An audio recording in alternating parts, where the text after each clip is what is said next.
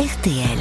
Entrée dans l'histoire. Bonjour Laurent Deutsch. Bonjour Amandine, bonjour Yves. Alors aujourd'hui, vous nous parlez de la marche des femmes sur Versailles. C'était les 5 et 6 octobre 1789, au tout début de la Révolution française.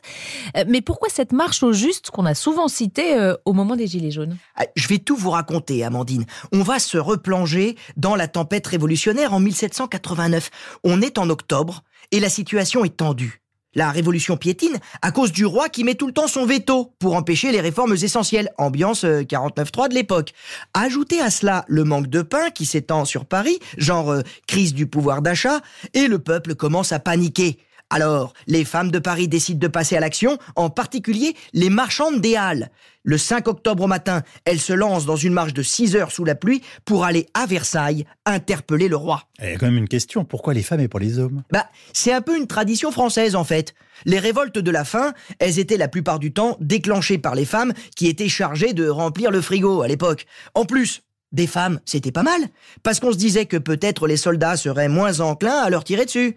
D'ailleurs, on sait aujourd'hui que parmi toutes ces Parisiennes qui ont marché sur Versailles, il y avait quelques hommes déguisés, dont certains excités, comme par exemple Stanislas Maillard. Retenez bien ce nom-là, c'était un révolutionnaire pur et dur qui va avoir beaucoup de sang sur les mains aux pires heures de la Révolution. Bon, qu'est-ce qui se passe quand ils arrivent à Versailles? Alors, les femmes arrivent épuisées à Versailles vers 16 heures. Elles s'installent devant le château et une heure plus tard, un petit groupe est reçu par le roi. L'une d'elles, Louison Chabry, une jeune femme de 17 ans, murmure à Louis XVI avant de s'évanouir Du pain, sire. Le roi répond Je vais ordonner de ramasser tout le pain qui est à Versailles et je vous le ferai donner.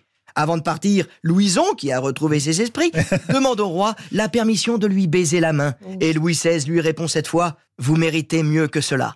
Et il l'embrasse sur les deux joues. Là, on se dit, Bah oui. tout va s'arranger. Ah oui Mais vers 18h, des troubles éclatent entre les gardes du corps et les manifestants. Un face-à-face très tendu qui va durer jusqu'à minuit et l'arrivée de Lafayette, le commandant de la garde nationale qui réussit à calmer les esprits. Alors le lendemain, ça se complique. Hein. Ah oui, dès l'aube, les plus déterminés entrent en force dans le château. Deux gardes sont tués. Les émeutiers se ruent dans les appartements de la reine Marie-Antoinette qui parvient de justesse à leur échapper. Il faudra à nouveau l'intervention de Lafayette pour calmer tout le monde. Dehors, la foule réclame à présent de voir le roi au balcon. Louis XVI s'exécute en se présentant accompagné de la reine et du dauphin, et le peuple crie alors à l'unisson À Paris Le roi À Paris Louis XVI n'a pas d'autre choix que d'accepter et il ne reverra plus jamais Versailles. C'est escorté au contraire par les femmes de Paris sous les cris et les colibets comme euh, Nous ramenons le boulanger, la boulangère et le petit mitron que Louis XVI rentre à Paris plus en otage qu'en monarque. On sent bien monter la révolte qui conduira à enfermer euh, le couple royal à Paris. Oui, et alors, euh, fake news de l'époque, au balcon, Marie-Antoinette, surnommée la boulangère, hein, euh, ne provoquera pas la foule affamée en disant « Ils n'ont pas de pain, eh ben qu'on leur donne de la brioche ». Puisque c'est une phrase que l'on doit à Jean-Jacques Rousseau dans les Confessions, une phrase écrite 25 ans avant la Révolution française. Merci Laurent, à demain.